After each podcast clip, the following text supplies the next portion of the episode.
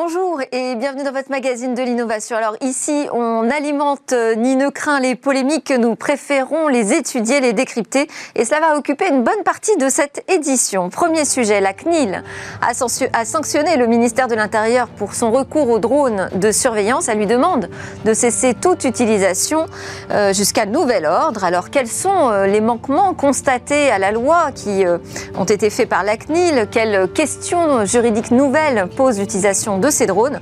Je poserai euh, toutes ces questions et ces interrogations à ma première invitée, Vanessa Bouchara, avocate spécialiste en droit du numérique. Ensuite, je vous propose un deuxième sujet. Alors là, on va s'intéresser, s'attaquer, même je dirais, au débat sur les messageries instantanées et leurs conditions d'utilisation. Que savent-elles sur nous? Que font-elles des données collectées?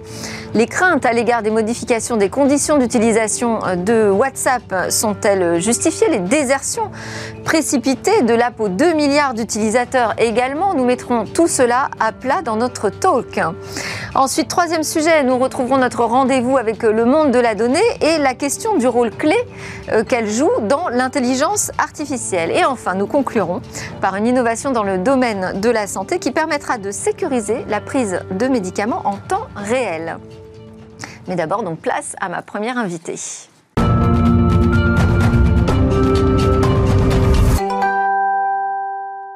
La CNIL a sanctionné le ministère de l'Intérieur pour l'utilisation de drones de surveillance pendant le premier confinement. C'est notre sujet avec euh, Vanessa Bouchara. Bonjour. Bonjour. Alors, vous êtes avocate euh, associée, fondatrice du cabinet Bouchara Avocat. On va étudier euh, cette affaire un peu comme l'on fait devant la Cour. On va reprendre d'abord les faits, s'il vous plaît. Quels ont été les faits constatés Alors, le ministère de l'Intérieur, et plus précisément la préfecture de police de Paris, plusieurs services de gendarmerie, ont utilisé des drones pendant plusieurs périodes, pendant les périodes de confinement, mais aussi pour euh, repérer un certain nombre de lieux, notamment pour euh, faire du repérage en matière de trafic de stupéfiants, pour euh, faire également du suivi de contrôle routier, et dans le cadre de plusieurs missions de, sécurité, des drones ont été utilisés par donc, le ministère de l'Intérieur. Alors, et euh, le ministère de l'Intérieur justifie cette utilisation euh, de drones de surveillance euh, dans un cadre tout à fait légal. Exactement. Pour le ministère de l'Intérieur, il, ne s'agit pas de traitement de données. On est là pour une opération particulière. On vérifie que les mesures de confinement sont appliquées. On s'attaque à un trafic de stupéfiants. On est là dans le cadre, dans un, cadre bien défini qui pour lequel en fait la donnée n'est pas, n'est pas centrale et euh, il ne s'agit pas de traitement de données. Ça a été la principale question qui a opposé la CNIL, mais pas seulement la CNIL, je vous le dirai tout à l'heure également le Conseil d'État, au ministère de l'Intérieur. Donc la CNIL, c'est la Commission nationale informatique et liberté, et elle considère que ces drones de surveillance ont effectué des collectes de données. Exactement. Mais la CNIL, elle est, euh, enfin, elle est en charge de la protection et de la, et de la, et de la sauvegarde de nos libertés individuelles. Donc aujourd'hui, les données personnelles, vous, le disiez tout à l'heure, sont partout. On est euh, chacun confronté au quotidien à l'utilisation de données personnelles. Et là, dans, donc qu'on qu'on navigue sur un site, qu'on accepte l'utilisation de nos données, et euh, la CNIL, en tant que garant c'est auto-saisie. Donc, ce qui est intéressant, c'est qu'elle a un droit d'auto-saisine. Donc, c'est auto-saisie euh, de, euh, de, cette, de ce qu'elle a estimé être une potentielle atteinte aux droits et libertés euh, fondamentales des individus sur, sur leurs données personnelles. Et, où, est-ce que la CNIL a vu qu'il s'agissait de traitement de données personnelles, là où le ministère de l'Intérieur dit pas du tout? En fait, la CNIL s'est interrogée. Donc, elle a commencé par envoyer une, lettre de mise en demeure au ministère de l'Intérieur pour obtenir des, des, des explications. Lettre de mise en demeure qui, d'après les informations qui ont été communiquées, n'a fait l'objet d'aucune réponse. Puis, elle a envoyé un questionnaire euh, suite à cette lettre de mise en demeure pour lequel il y a eu un certain nombre de réponses qui ont été apportées. Et ensuite, elle a utilisé son pouvoir de, contrôle sur place et elle s'est déplacée pour faire elle-même un test en, en, réalité de, euh, de vol de drone, pour voir comment les images étaient euh, captées, qu'est-ce qu'on en faisait et comment en, pratique enfin, étaient utilisés ces drones par le ministère de l'Intérieur. Et alors donc le constat, alors, pour en venir au fait, euh, en quoi le fait de filmer euh, des scènes qui se passent dans la rue et d'en déduire certaines analyses, en quoi c'est du traitement de données personnelles? Parce que c'est du traitement de données personnelles quand les personnes sont identifiées ou identifiables. Et on on estime qu'à partir du moment où les personnes sont reconnaissables, elles sont identifiées. Donc on arrive à faire le lien entre qui elles sont et, et, leur, et, leur, et leur, leur, visage, enfin leur, leur, euh, ce qu'on voit d'elles. Donc euh, la position du ministère de l'Intérieur, euh, très tranchée, qui consistait à dire il ne s'agit pas d'un traitement de données personnelles, était... Il n'y avait pas de volonté explicite d'identifier les personnes qui étaient filmées. C'est ça. Et donc en fait leur position était à, à l'inverse de la position qui, était, qui, enfin, qui était assez posée, notamment celle de la CJUE depuis 2014, qui a considéré que l'utilisation euh, ou la captation de l'image, euh, c'est ça, la Cour de justice de l'Union européenne, qui a considéré que la captation de l'image d'une personne était un traitement de données. Et cela a été repris par les principes euh, directeurs du Comité européen de protection des données en 2020. Donc c'était assez, le principe était posé. En réalité, lorsque vous captez l'image d'une personne, même pour d'autres finalités, c'est un traitement de données personnelles. Ce qui a été confirmé par la CNIL et qui a également été confirmé par deux décisions du Conseil d'État qui sont, dont on a moins parlé parce que la CNIL, euh, enfin, il y a eu de la publicité autour de la décision de la CNIL et ça fait partie de la. Elle a publié récemment un communiqué. Exactement. Mm. Et euh, les décisions du Conseil d'État de mai et de décembre vont dans le même sens de la CNIL et considèrent que l'utilisation de drones implique un traitement de données personnelles et que s'il n'y a pas de base légale à ce de traitement... embarquant des caméras. Exactement. Euh, et s'il n'y a pas de base légale à ce traitement, euh, on est dans, une, dans, un traitement illicite de données personnelles. D'accord. Alors, il y a eu d'autres manquements qui ont été euh, reprochés, comme l'absence d'analyse d'impact. Oui. Alors, l'analyse d'impact, c'est extrêmement intéressant. En fait, ça fait une balance. Une balance entre les intérêts euh, qu'on pourrait dire extrêmement importants du ministère de l'Intérieur, qui ont, qui, qui ont besoin de surveiller une, manifestation, qui ont besoin de, de faire des repérages et de et d'arrêter des gens dans le cadre d'un trafic de stupéfiants, qui ont besoin de contrôler, qui a besoin de contrôler euh, le respect ou pas des mesures de confinement, et les droits et libertés fondamentaux des individus. Et en réalité, si la balance euh, est, est, équilibrée, ça peut fonctionner. Et qu'est-ce que que peut qu'est-ce qu'on peut mettre dans la balance pour contre, contrebalancer le fait que euh, les, images, les données euh, de ces individus soient traitées. Donc, par exemple, euh, on aurait pu, et dans la décision, vous voyez que le ministère de l'Intérieur a essayé de s'expliquer en disant, mais on floute les images, mais on aurait pu, dans cette analyse d'impact, expliquer comment, comment on floute les images. On aurait pu aussi expliquer que le, le, les, les, individus sont prévenus. Peut-être un des messages euh, du drone qui explique attention, euh, vous êtes filmé, euh, ces, images sont, sont, sont, sont seront utilisées. si on surveille des trafics de drogue, c'est pas. C'est un peu compliqué. Non, c'est un peu compliqué. C'est un peu compliqué. Mais c'est vrai que le. Mais des mesures auraient dû être prises pour répondre à ces questions Et de un des, données personnelles. Un des commissariats, je crois celui celui de Sergi Pontoise, s'était défendu dans le cadre de cette procédure en expliquant qu'ils avaient envoyé des messages vocaux qui disaient dispersez-vous, dispersez-vous. Et ils ont dit bah ça c'est une information préalable. Non, c'est pas une information préalable mmh. sur le traitement de données. Et les sanctions alors? Parce que difficile de sanctionner l'État, non? C'est intéressant. Effectivement, l'État euh, n'est pas sanctionnable en tant que tel, du moins financièrement par la CNIL. La CNIL a simplement le pouvoir de d'enjoindre l'État à cesser sans sanction financière et pécuniaire en face. Et euh, la CNIL a également euh, le pouvoir de publier la décision. Et c'est la raison pour laquelle euh, la publication de décision a, l'impact que, voulait la CNIL, à savoir une communication assez large autour du sujet et la en fait tempérer un peu les ardeurs de l'État et de l'utilisation de drones à grande échelle sans cadre particulier. Voilà, donc toute la question, c'est de trouver euh, le bon cadre euh, pour la suite. Et ça pose peut-être, on peut faire un parallèle avec l'utilisation des caméras de surveillance Exactement. Exactement. L'utilisation des caméras de surveillance se développe de plus en plus. Pour l'instant, la CNIL est, pas du tout favorable. Euh, on a des villes comme Nice qui ont, qui ont mis en place des, des, des, des, tests. Euh, et ce qui est intéressant, c'est quand vous voyez les tests qui ont été faits à Nice, ils se sont assurés du consentement des données, du consentement des personnes dont l'image était reprise, en, en, donc en faisant un test à petite échelle. C'était pour un festival. Simplement, les personnes qui rentraient par une entrée particulière, ils avaient des bracelets pour manifester leur consentement. Donc il y avait tout un process qui était mis en place pour s'assurer du consentement des personnes dont l'image était utilisée. Consentement éclairé. Exactement. Merci beaucoup, Maître Bouchara, avocate associée fondatrice du cabinet Bouchara, avocat pour euh, justement ces éclairages sur cette question. Avec plaisir. On va euh, tout de suite aborder une autre discussion, des débats autour des messageries instantanées et ce qu'elles font justement de nos données personnelles.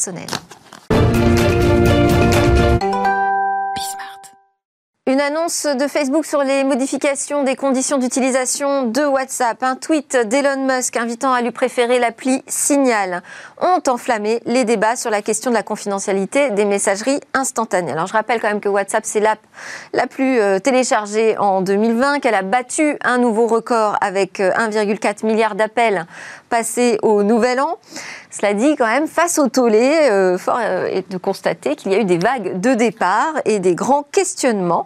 WhatsApp a du coup esquissé un mouvement de recul. Elle retarde le déploiement de ces nouvelles conditions d'utilisation au 15 mai, le temps de bien expliquer sa démarche et de rassurer. Alors, est-ce que c'est seulement un problème de pédagogie On en parle avec euh, Thomas Bénière, docteur en cryptologie, cryptographie cofondateur de la messagerie chiffrée et française Olvid.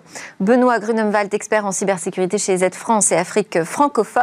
Et également en visio avec nous, Claire Poisson, avocate associée au cabinet Berset. Alors, Maître Poisson est notamment membre de l'Association française des correspondants à la protection des données à caractère personnel, la FCDP.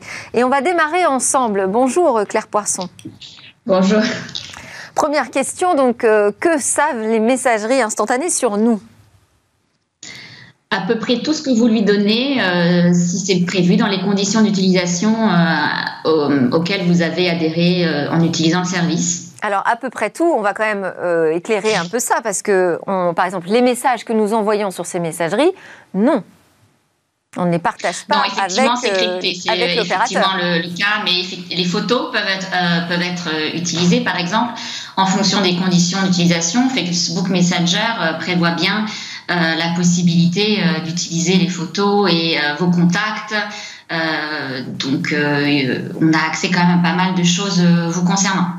Donc les photos, les contacts, est-ce que vous voulez compléter en plateau sur les données qui sont disponibles auprès des opérateurs de euh, messagerie? Volontiers, oui. Euh, donc les, données qui sont partagées, donc on, dit souvent que les, données sont chiffrées, c'est pas du tout le cas de tout le monde. Si on prend le cas de Telegram par exemple, qui est une des messageries qui connaît un, gros boom en ce moment, euh, les messages ne sont pas chiffrés de bout en bout. C'est-à-dire que pour l'opérateur, donc pour Telegram, les messages sont en clair. C'est-à-dire que toutes vos conversations sont accessibles ouvertement par l'opérateur une petite option bien planquée dans, Telegram qui vous permet d'éviter ça quand vous êtes à deux, mais dès que vous êtes trois, tout est en clair. Donc vous avez la sécurité de l'email avec une messagerie qui fait en fait beaucoup, qui fait beaucoup de communication sur la sécurité. Donc euh, non, toutes les messageries ne chiffrent pas. C'était le cas de WhatsApp, c'est le cas de Signal, c'est le cas de Lvid. Euh, mais il y en a beaucoup. D'accord. Donc parfois, les messages peuvent être utilisés. Alors on verra euh, justement euh, à quelle fin. Euh, je voudrais revenir à Claire Poisson. Donc ces collectes de données personnelles, a priori, sont encadrées par les conditions d'utilisation. Donc rien d'illégal. Non, si c'est bien clair et si l'information est claire, lisible et apporte un consentement, on va dire éclairé de l'utilisateur, oui, il n'y a rien d'illégal. Mais c'est là tout le sujet justement de ces conditions d'utilisation. Elles sont souvent très peu claires. Oui, c'est un peu le, souci, c'est que personne ne les lit effectivement. Euh, Benoît Grunemwald, est-ce que euh, aujourd'hui vous diriez que sur ces messageries instantanées, euh, on est dans une position dangereuse, très exposée à des dangers sur nos données personnelles? La question, c'est surtout de savoir contre qui on souhaite se protéger quant à nos données personnelles. Est-ce qu'on souhaite se protéger contre des gouvernements, contre des cybercriminels, contre des cyberdélinquants? Il ne faut pas oublier que euh, dans les cyberattaques, si on n'est pas face à un gouvernement, la plupart du temps, la cyberattaque provient de l'intérieur. Donc, dans notre cas de la vie privée, est-ce qu'on doit plutôt se protéger d'un gouvernement qui écouterait ce que l'on dit ou euh, de violence numérique d'un conjoint, par exemple qui pourrait procéder à du cyberharcèlement. Euh, et, là, finalement, quelle que soit la messagerie, on va se demander comment se protéger soi-même de l'accès à sa messagerie, et pas uniquement sur les serveurs qui pourraient être accédés par des gouvernements, mais bien par son propre téléphone qui pourrait être accédé pour... Euh, et quels, sont les, points en particulier qu'on doit surveiller quand on utilise une messagerie? Alors, est-ce que cette messagerie, effectivement, chiffre de bout en bout les messages, mais également les métadonnées, les éléments qui permettent euh, aux serveurs de communiquer, mais également à des utilisateurs externes qui pourraient savoir, grâce à ces informations, où vous vous trouvez et corréler cela avec d'autres informations? Comme type de métadonnées, qu'est-ce qu'on a? On a les adresses IP, la position géographique, on peut avoir également des informations sur des images, c'est-à-dire qu'on peut tout à fait chiffrer ou envoyer une image, mais que l'information qui, qui caractérise l'image, telle que sa taille, sa géo-IP, elle ne soit pas chiffrée. D'accord. Donc, euh, surveiller s'il y a bien un chiffrement, y compris euh, des métadonnées, euh, vérifier les permissions de l'application aussi Complètement, vérifier que celle-ci ne s'octroie pas trop de permissions. Alors, en général, on a des petits messages d'alerte quand on doit partager une photo, on nous dit bah, merci de nous donner accès à toutes vos photos. Complètement, et alors du coup c'est difficile de dire je vais interdire l'accès à mon appareil photo à une application qui par essence permet soit de partager des photos, soit de partager des, des, des, images. La question aussi c'est qu'est-ce qu'est-ce que l'on envoie et qu'est-ce que le serveur va stocker. Et dans ce cas-là, il faut euh, euh, savoir et prendre conscience que effectivement des informations peuvent partir. Maintenant, dans le cadre d'une utilisation euh, privée, est-ce que c'est gênant ou est-ce que ça ne pose pas de souci Si on est sur une utilisation privée et professionnelle, dans ce cas-là, ça peut être plus compliqué. On a vu notamment que certaines certains groupes dans WhatsApp euh, pouvaient être envoyés par lien. Donc si je veux vous ajouter à un groupe WhatsApp, je peux vous envoyer un lien. Et malheureusement, euh, il y avait un problème de configuration qui faisait que ces liens étaient indexés dans des moteurs de recherche. Donc vous cherchiez ah des, liens bah, par une commande assez simple et, vous arriviez euh, sur des, des éléments qui vous permettaient de rejoindre des conversations. Alors vous n'aviez pas l'historique des conversations, mais vous aviez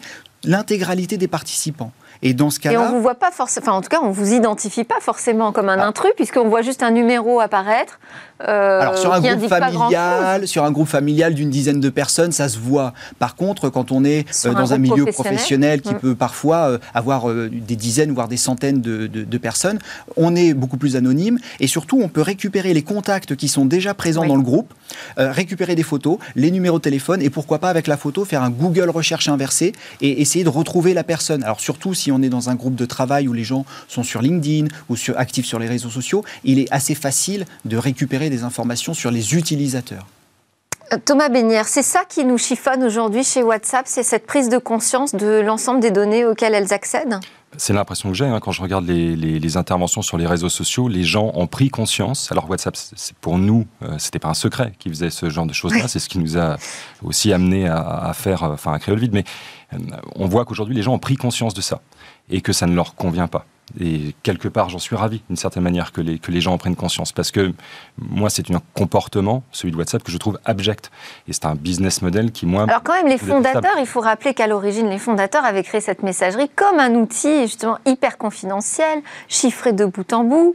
Alors, entre-temps, ça a été revendu à Facebook. Oui, et puis surtout, euh, c'est pas vrai. C'est-à-dire que WhatsApp, à l'origine, n'était pas chiffré de bout en bout du tout. Ça a été bootstrappé en trois semaines, je crois. Ce qui, en termes d'entrepreneuriat, est formidable. En termes de confidentialité, c'est une catastrophe. Mais à l'époque, c'était pas vraiment le sujet. Il s'agissait de combattre le SMS. Enfin, la sécurité n'était pas. En tout cas, c'est ce qu'ils ont ensuite euh, apporté comme, euh, comme protection. alors après, ils ont essayé et ils se sont euh, plantés. C'est-à-dire qu'ils ont essayé d'apporter du, chiffrement de bout en bout, mais ils ont utilisé la même clé de chiffrement dans, tout, dans tous les devices. Ce qui fait que si vous l'aviez installé, vous aviez la clé pour déchiffrer les communications de tous les autres. Donc ça n'avait pas tellement de sens. Et ensuite de quoi, ils ont intégré la technologie de signal, justement, dont on parle beaucoup maintenant. Parce que c'est le même fondateur. C'est pas le même fondateur. Non, non, non, non, c'est pas, pas le même fondateur, mais par contre, WhatsApp se disant bon, bah, il va falloir qu'on prenne une technologie qui fonctionne, on va aller en prendre une qui existe déjà, et ils ont été, euh, ils ont été euh, acheter la technologie de signal pour l'intégrer dans WhatsApp. Et c'est à ce moment-là qu'ils ont réussi à avoir du chiffrement de bout en bout. Ah bon, bah moi j'ai un doute sur le fondateur, mais euh, bon, ah, on, en reparlera. Claire Poisson, qu'est-ce que, qu'est-ce que ces messageries font de nos données? Comment elles sont autorisées à les exploiter? Elles sont autorisées à l'exploiter parce que dans le cadre de leurs conditions d'utilisation, on leur a permis d'exploiter, notamment à des fins commerciales, pour faire ce qu'on appelle de la publicité ciblée. Il faut comprendre que le service est, est gratuit en fait pour les utilisateurs et qu'en contrepartie, il, le produit, c'est nous. C'est-à-dire que, eh bien, on nous fait du marketing ciblé euh, dans le cadre de, nos réseaux sociaux, dans le cadre de, partage de, nos communications, euh, bien évidemment. Euh, voilà, ce sont les sociétés qui doivent rester dans le profit et qui donc bah, doivent trouver une, une, rémunération, une monétisation de nos données. Alors effectivement, euh, d'ailleurs, l'objectif hein, des modifications de conditions d'utilisation de WhatsApp, c'est euh, clairement euh, d'apporter des fonctionnalités pour les entreprises et les professionnels qui voudraient diffuser des messages commerciaux ou des publicités ciblées. Alors ça, on peut comprendre que ce soit un business model. bon, après, la question, c'est en France. Quel impact peut avoir cette modification? Parce que, Claire Poisson, en France, on a quand même le RGPD, qui fait qu'il y a un cloisonnement, normalement, entre chaque service. C'est-à-dire que euh, Facebook, et WhatsApp, parce que c'est là le, nerf de la guerre, hein, euh, a priori ne peuvent pas partager leurs données en Europe. Euh, si, ils le peuvent à partir du moment où c'est prévu dans leurs conditions d'utilisation et que l'utilisateur en est clairement informé et y consent en utilisant le service. c'est tout à fait légal de, le prévoir. Hein. en revanche, ce qui n'est pas légal, euh, c'est de le faire sans notre consentement ou nous obliger à, consentir, sinon le, service nous est bloqué, suspendu. C'est ce qu'a essayé de faire euh, WhatsApp là dans sa notification envoyée aux utilisateurs, euh, en nous sommant quelque peu de nous interdire l'accès au service si nous ne consentions pas intégralement aux modifications de ces conditions d'utilisation. Oui, alors effectivement, et du coup, ils ont fait une petite marche arrière en, annonçant euh, qu'ils allaient euh, prendre un peu plus de temps pour expliquer ces modifications de conditions euh, d'utilisation. mais cela dit, qu'est-ce qui va se passer au 15 mai? Alors, l'autorité de protection des données personnelles italienne, par exemple, a déjà saisi le Comité européen de la protection des données pour comprendre euh, ce que faisait WhatsApp parce que c'était pas clair du tout. Euh, d'un côté, il y avait un message euh, comme quoi les ressortissent, enfin les, les ça ne serait pas appliqué en Europe. En même temps, il y avait un autre message qui, qui disait que c'était appliqué uniquement pour les professionnels au niveau de l'Europe. Et, et vous, en tant qu'utilisateur personnel, vous receviez vous cette notification de consentir de façon générale. Donc l'autorité italienne a dit on ne comprend rien, saisissons le comité européen. Euh, pour comprendre effectivement euh, la démarche euh, de, WhatsApp. Oui, alors ça me rassure parce que moi, j'ai vu les réponses de WhatsApp qui dit cette mise à jour inclut des nouvelles options auxquelles les utilisateurs auront accès pour échanger avec des entreprises via WhatsApp.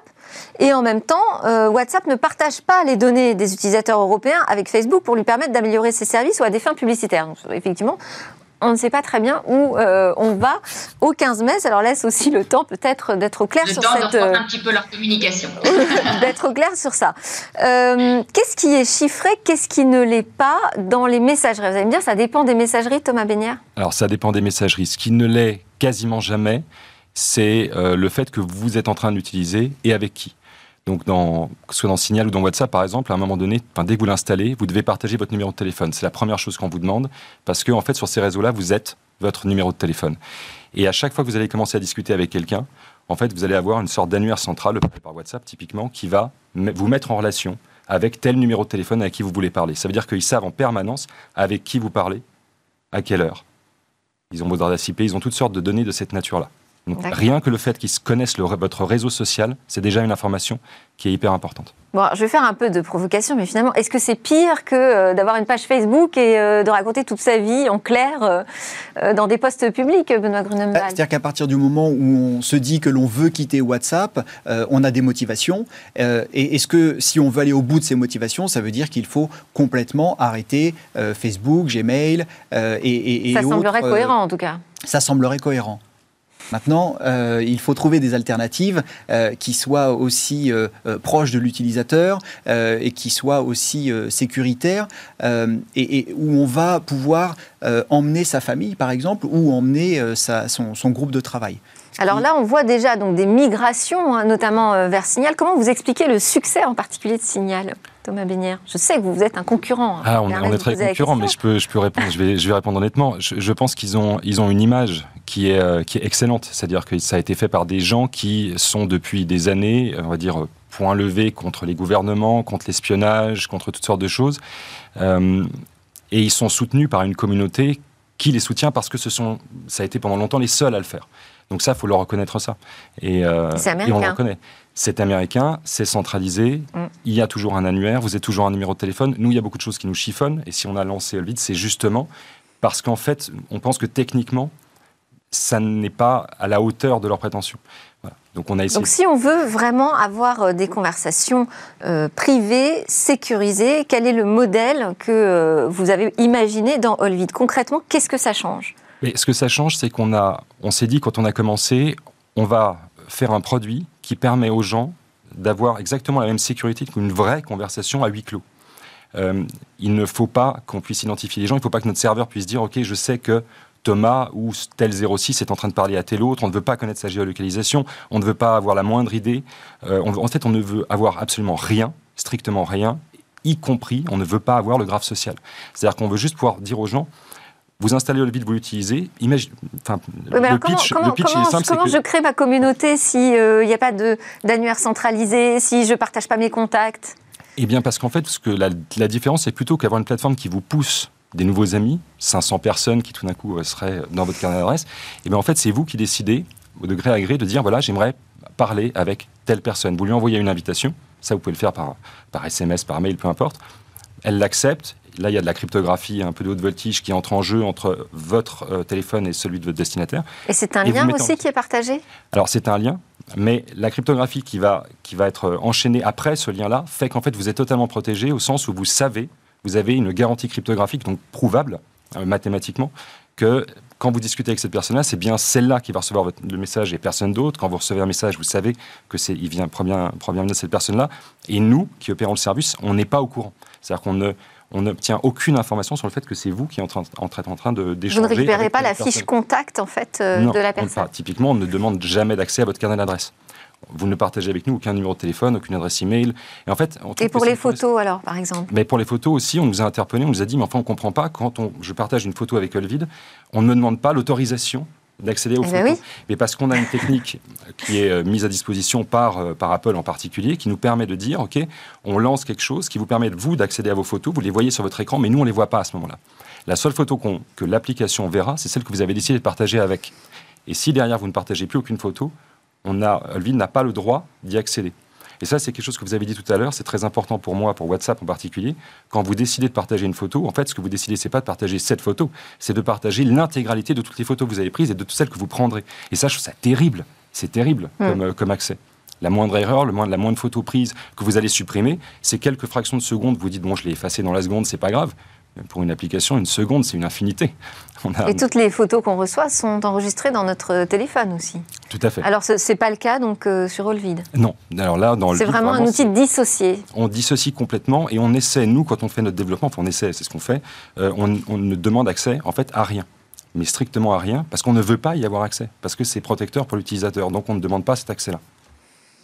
Claire Poisson, ces questions et ces polémiques euh, sur euh, les messageries instantanées, elles euh, réveillent encore le sujet de l'approche européenne et l'approche américaine qui sont différentes hein, sur la question du croisement des données, de leurs collègues, de leur utilisation. Oui, alors vous avez une approche américaine qui est que la donnée personnelle est une donnée monétaire et vous avez une approche européenne qui euh, considère que la donnée personnelle est d'abord un attribut de la personnalité qui doit être protégé. Donc vous pouvez la donner et la monétiser, mais il faut avoir bien compris les tenants et les aboutissements de ce que vous avez donné comme données personnelles.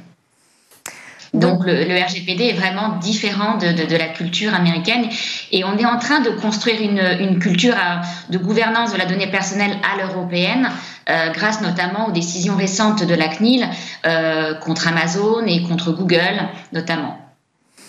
Benoît Grunemwald, est-ce que euh, aujourd'hui une messagerie comme, euh, on va quand même citer Signal, on va quand même citer Telegram, mais il y en a plein d'autres, et comme Olvid, euh, donc qui avance la question du chiffrement de, bout en bout et qui essaye aussi d'extraire cet outil de l'ensemble du reste de nos informations numériques, est-ce qu'elles sont davantage protégées aussi contre les attaques de pirates, contre les cyberespionnages alors, il y a un élément qui est effectivement important par rapport à, Signal ou à d'autres, où on se base sur le numéro de téléphone. Chez Olvid, euh, c'est le fait de, ne pas utiliser ce numéro-là, euh, notre numéro, ce qui peut limiter également les risques de phishing et ou les risques d'utilisation euh, malveillante pour du spam. Dans les messageries. Euh, au plus la messagerie est connue, au Ou même plus... d'ailleurs les risques de fraude sur euh, les doubles authentifications dont on parlait hier par SMS. Complètement, l'usurpation de, de, de, la carte SIM par exemple. Euh, et, et, et on, au plus une application est connue, au plus elle a de popularité également dans son pendant cybercriminel. Donc on souhaite beaucoup de, de succès à Olvid. Et on, leur souhaite surtout de prendre en compte le fait qu'en devenant populaires, eh ils vont attirer euh, un certain nombre de cybercriminels qui vont euh, à la fois tester l'application.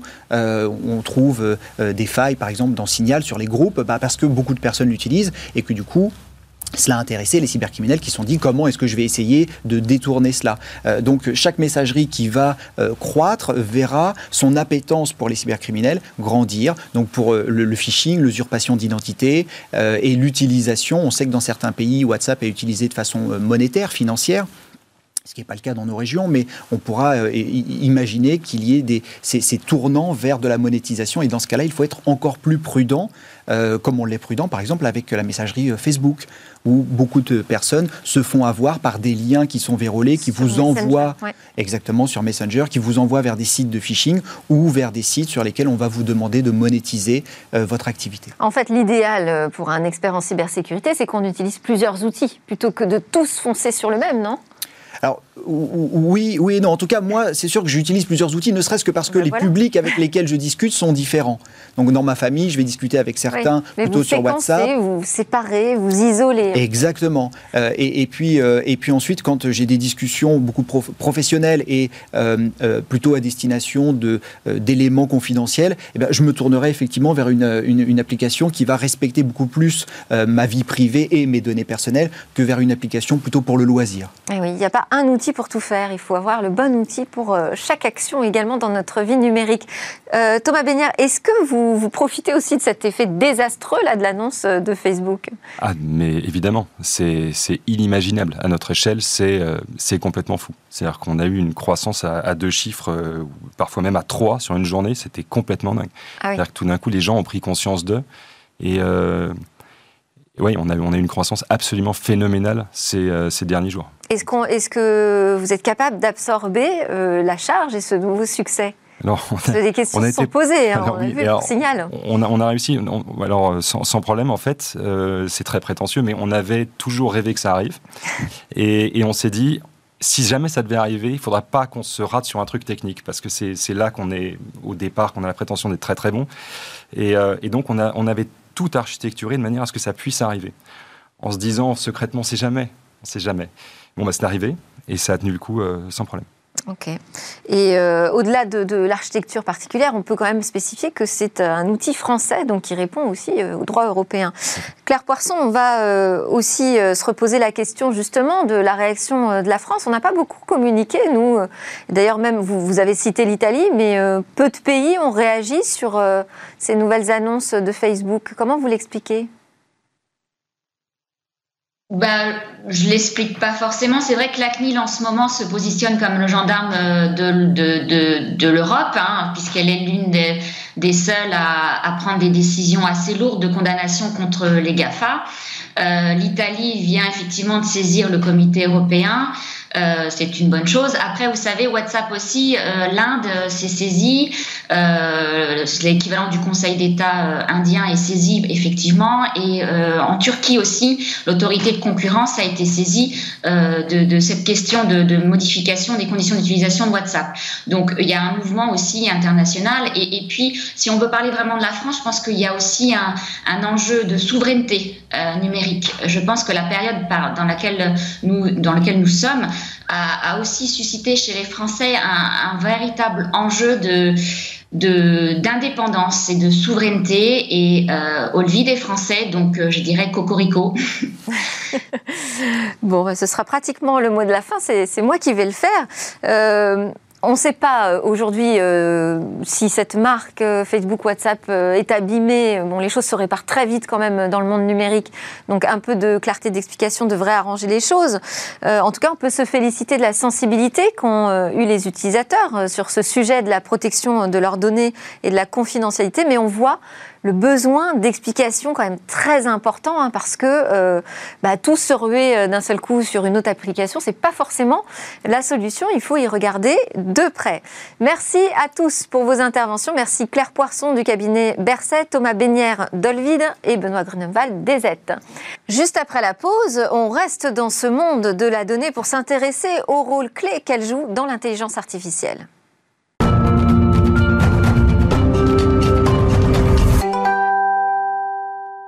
Nous sommes de retour sur le plateau de Smartech pour notre rendez-vous avec le monde de la donnée et Mathieu Bourgeois, avocat associé au cabinet KGA, auteur chez LexisNexis et cofondateur du Cercle de la donnée. Bonjour Mathieu Bourgeois. Bonjour Delphine.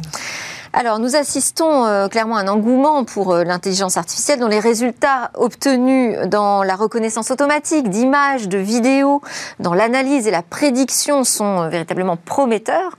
Toutefois, on constate également des contre-exemples. Hein. je pense aux nombreux biais de l'IA qui montrent que pour être tout à fait opérante, cette intelligence artificielle doit utiliser les bonnes données, mais aussi être utilisée avec discernement. Alors, avant d'aborder ces enjeux et donc ce rôle clé de la donnée dans la révolution IA, pouvez-vous euh, d'abord brièvement nous rappeler ce que vous entendez, vous, par intelligence artificielle et est-ce qu'il faudrait euh, peut-être que j'emploie le pluriel? Oui, bonjour Delphine, bonjour à tous et bonne année. Alors en effet, l'intelligence artificielle, pour être simple et pour simplifier, c'est un ensemble de théories et de techniques qui euh, permettent à des machines de simuler euh, l'intelligence humaine, par exemple en percevant la réalité via la collecte de données, en stockant de l'information via le stockage bien sûr, et puis parfois même en raisonnant un petit peu, vous verrez dans quelques instants. Alors en vérité, vous avez raison, cette, euh, intelligence artificielle doit être conjuguée au pluriel. Euh, on distingue souvent l'IA forte et l'IA faible. Je ne me lancerai pas dans le débat, mais l'IA forte est contestée sur le plan technique et philosophique. Mais l'IA faible, c'est celle qui se contente d'appliquer des instructions et c'est cette IA-là qui a véritablement connu un très grand engouement. Alors pour, pour simplifier les choses, il y a deux types d'IA. Il y a l'IA symbolique qui fait de la déduction, c'est-à-dire qu'on lui donne des règles, on lui donne des, des, règles, et ce sont souvent des experts qui lui donnent des règles, c'est pour ça qu'on appelle ces, ces IA-là des systèmes experts. Et donc, elles, à partir de ces règles, elles vont raisonner, elles vont donc aller des règles aux faits. Ces IA-là n'ont pas véritablement euh, démontré euh, des capacités, euh, en tout cas généralisable importante. Par contre, il y a l'autre forme d'IA, qui est l'IA connexionniste ou numérique, qui fait l'inverse.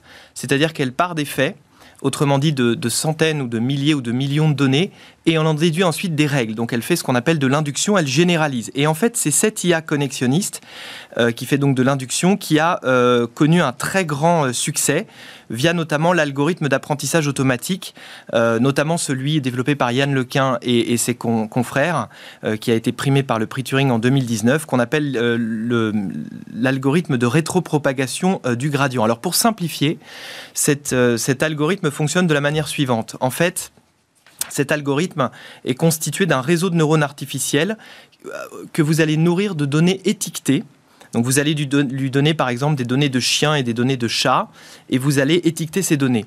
Euh, l'algorithme va tenter de reconnaître le chien et le chat. Il va se tromper. Quand il va se tromper, il va s'appliquer un score via un mécanisme mathématique dérivé et il va minimiser cette réponse à l'avenir. Et quand il va en revanche euh, découvrir avec succès la bonne image, il va s'appliquer un bon score et il va ce qu'on appelle renforcer ce type de réponse. Donc il va apprendre par essai et erreur, autrement dit par renforcement. Et au bout d'un moment, il va réussir à se tromper très peu et c'est à ce moment-là qu'on va passer sur un environnement dit de production, c'est-à-dire de données non étiquetées. Et c'est vrai, vous avez raison de souligner que euh, les résultats sont proprement euh, stupéfiants, puisque euh, dans le domaine notamment de la reconnaissance d'image, dans le domaine de la reconnaissance vocale, l'IA connexionniste a de très bons résultats. Alors les applications sont multiples, logistique, micro-ciblage, aide au diagnostic médical, CRM, etc. Donc tous ces domaines-là sont tout à fait des domaines de prédilection de l'IA connexionniste, à condition d'être alimentés par les bonnes données.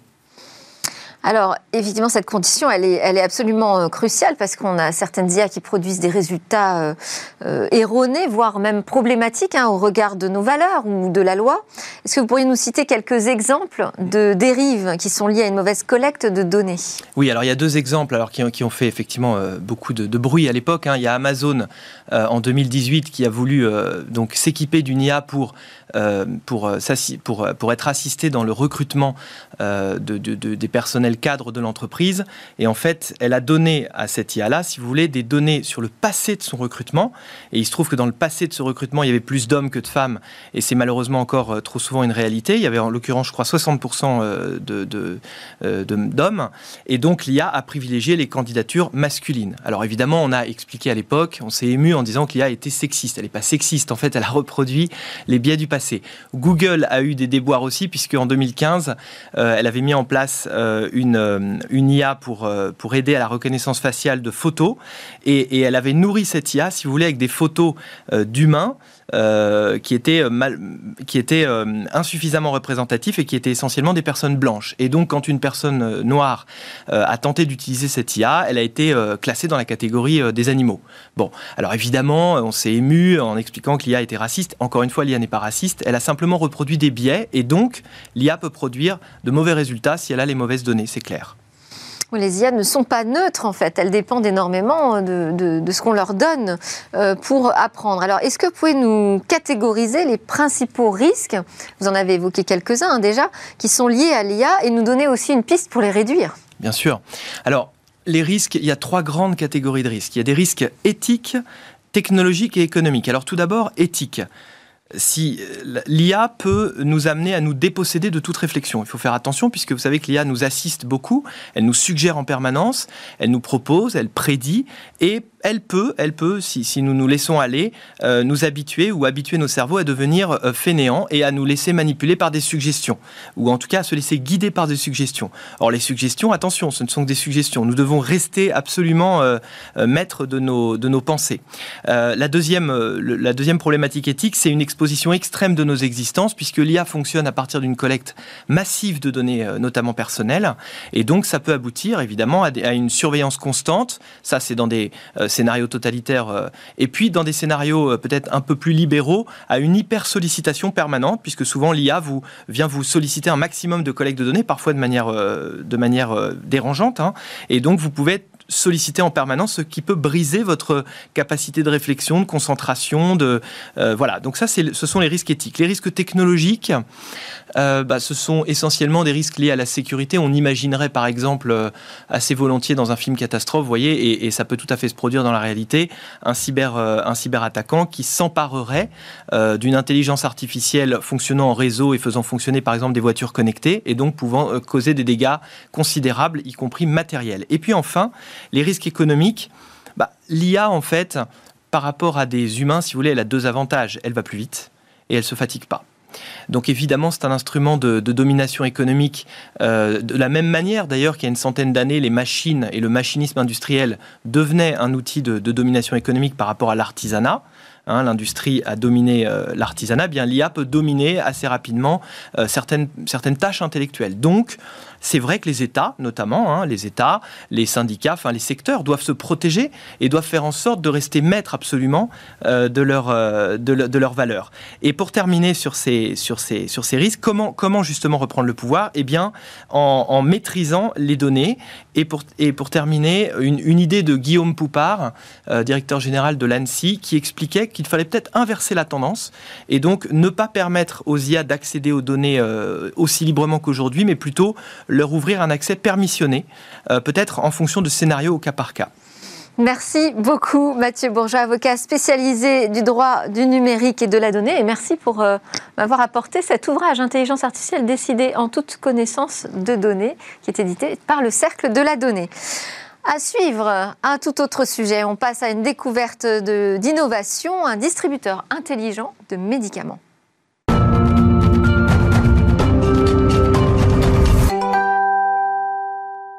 À quoi ressemblera demain? Alors parmi les innovations qui pourraient changer notre quotidien, Cécilia Sévry en a choisi une dans le domaine de la santé aujourd'hui. Bonjour Cécilia. Bonjour Delphine. Vous allez nous présenter une solution qui permettra de gérer les traitements médicamenteux en temps réel. Oui, je vais vous présenter TESS. En fait, c'est euh, l'un des premiers outils de dispensation Précisément, c'est un outil qui va permettre un suivi en temps réel de la médication euh, des patients. Alors voilà comment ça se présente. Euh, ce pilulier il fonctionne avec des cartouches. On va se concentrer là-dessus.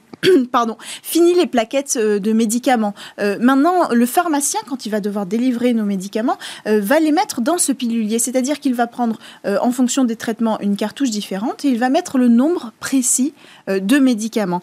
ce qui est intéressant aussi dans, ce, dans, dans cette technologie, c'est que dans cette cartouche, il y a deux technologies brevetées. la première, c'est une puce électronique. Donc le pharmacien, quand il va la remplir, va mettre la posologie du médicament, mais aussi la composition du médicament et la notice avec euh, l'heure de prise euh, souhaitée.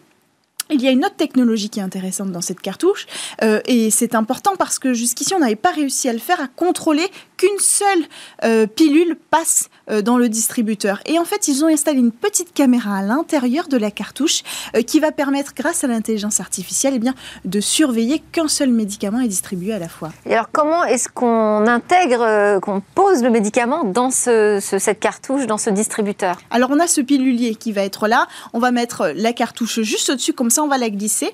et ce pilulier est équipé d'un écran et d'un système électronique. Alors, en fait, quand on insère la cartouche, le pilulier va lire la puce qui aura toutes les informations nécessaires pour le traitement.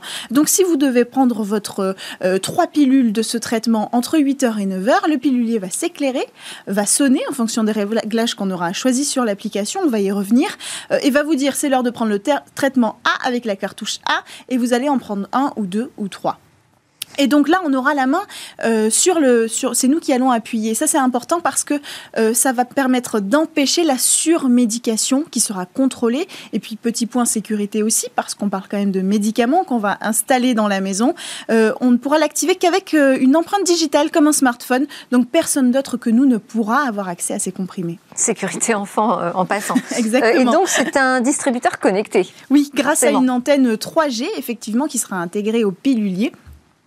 Euh, on pourra communiquer, le pilulier va communiquer avec l'application et c'est là que ça devient de plus en plus intéressant. C'est-à-dire que le patient euh, pourra donner tous les jours des nouvelles informations sur son suivi de traitement. S'il prend du poids, s'il a des effets secondaires à cause du traitement par exemple, euh, tout changement, il pourra les mettre dans, l'application. Il pourra aussi gérer évidemment, changer son créneau de, de plage horaire de prise de médicaments. Et ça c'est important parce que ça va permettre aux médecins traitants, au personnel soignant d'avoir accès aussi à ce suivi en temps réel on pourra ajuster le traitement. Donc il va communiquer avec euh, les médecins, les hôpitaux. Oui, exactement, parce qu'en fait ce sera une vraie, véritable plateforme de télémédecine. Et c'est là aussi où TEST prend toute sa valeur, euh, parce que euh, si par exemple on va faire des analyses, on recevra sur cette application les résultats d'analyse autant que l'hôpital, les praticiens qui nous entourent, le médecin, le spécialiste. Et donc, si un jour on a des mauvaises analyses ou si un jour on a un problème d'effet secondaire, le soir même, on peut réduire notre dose, le soir même, on peut adapter notre dose de médicaments et ça, ça va être très intéressant. Alors, ça veut dire quand même que cette plateforme, elle doit être compatible avec les logiciels de santé. Oui, et TEST a réussi à développer euh, une plateforme euh, qui assure l'interopérabilité de tous les logiciels professionnels avec son application. Autrement dit, un médecin de son bureau euh, pourra garder la même plateforme pour utiliser l'application TEST. Donc, ça va permettre de proposer TEST finalement dans tous les hôpitaux. En un mot, premier destinataire de cette technologie TESS Le service cancérologie, en mars, on déploie dans quatre hôpitaux pour commencer euh, dans le service cancérologie euh, pour les patients qui auront une chimiothérapie médicamenteuse. Mais ensuite, évidemment, ce sera accessible à tous. En un mot. Merci Cécilia Sévry. C'est l'heure de votre lab startup, il faut filer, on change de plateau.